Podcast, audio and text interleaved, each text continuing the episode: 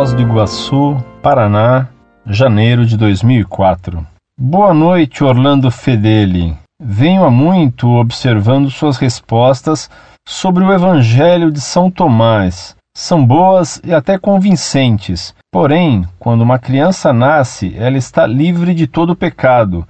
Isso não seria errado em falar se ela nunca foi à igreja, se a igreja é casa de Deus. Na Bíblia está escrito que a oração que agrada a Deus é aquela feita de joelhos e em silêncio, pois esta chegará ao Pai, pois ele conhece nossos pensamentos. Acho que cada vez mais a igreja perde força. O Senhor diz em uma carta que devemos obediência ao Papa. Deus não fala isso em lugar algum, pois se fala, me mostre. E também está na Bíblia que o reino dos céus habita dentro de vós. Acho que a igreja está fraca de novo.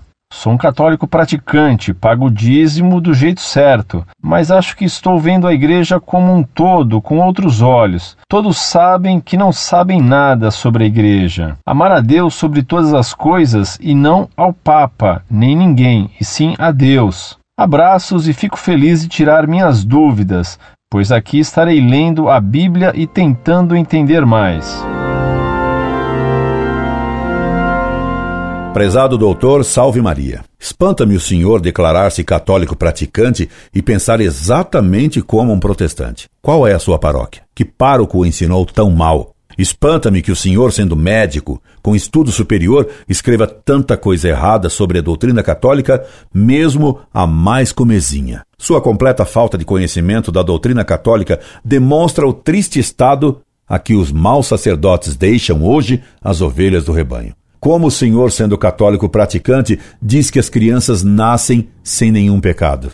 Ignora o senhor? Ou o senhor nega o pecado original? Doutor, o senhor erra dizendo que a criança nasce sem pecado. Toda criança nasce sem pecado pessoal, mas toda criança nasce com o pecado original, herdado de Adão, cujo pecado danificou a natureza humana, fazendo-nos inclinados ao erro e ao mal. E é por isso que se diz no Salmo 50: no pecado, eu fui concebido por minha mãe. Por acaso, o senhor não sabe que o batismo é necessário para pagar o pecado original? O senhor me afirma rotundamente que Cristo nunca mandou obedecer ao Papa. Mandou sim, pois o senhor nunca ouviu seu pároco dizer que Cristo disse aos seus apóstolos: Quem vos ouve, a mim ouve. Lucas 10, 16. Portanto, temos que ouvir o que nos ensinam e mandam os bispos sucessores dos apóstolos. E o senhor nunca leu, nem nunca ouviu dizer nas missas a que assiste, que Cristo disse a São Pedro: Tu, depois de convertido, confirma teus irmãos. Lucas 22, 32. E nunca soube o Senhor que só a Simão Pedro Cristo entregou as chaves do reino dos céus quando fez de Pedro a pedra fundamental da sua igreja. Mateus 16, de 16 a 20. E o senhor me declara que lê a Sagrada Escritura e que não sabe nada disso. Mas que escritura lê o senhor? Como o senhor a lê? Se o senhor que é médico lê tão mal, que dirá esses pobrezinhos a quem os padres dão a Bíblia nas mãos para fazerem reuniões bíblicas em suas casas?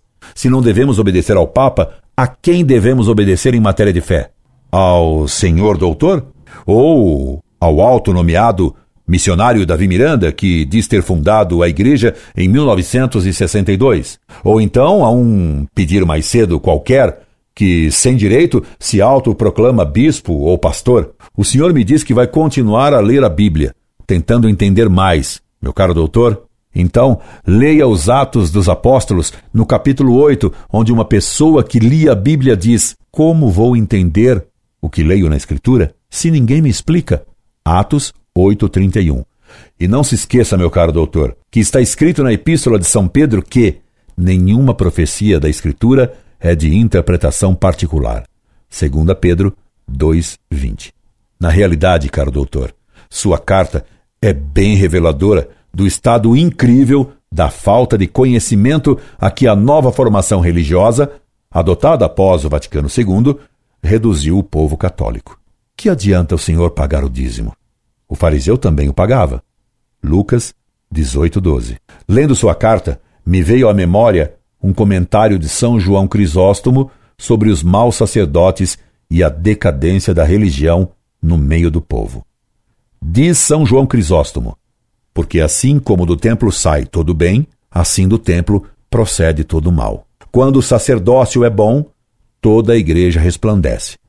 Porém, se é mal, toda a fé se debilita. Assim, quando vejas uma árvore com folhas amarelecidas, sabes que ela tem algum vício na raiz.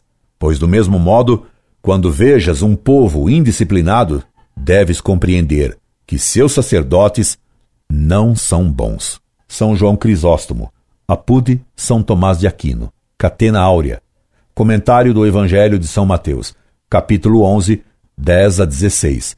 Cursos de Cultura Católica Buenos Aires 1946, volume 2, página 176. Espero que tenha compreendido que culpo mais os que o ensinaram mal do que ao Senhor. Embora o Senhor, porque tem educação superior, universitária, também tem culpa em sua má formação doutrinária. E me coloco à sua disposição para explicar-lhe o pouco que sei e que a Igreja sempre ensinou sobre o que foi revelado na Sagrada Escritura. Incorde Jesus Semper, Orlando Fedeli.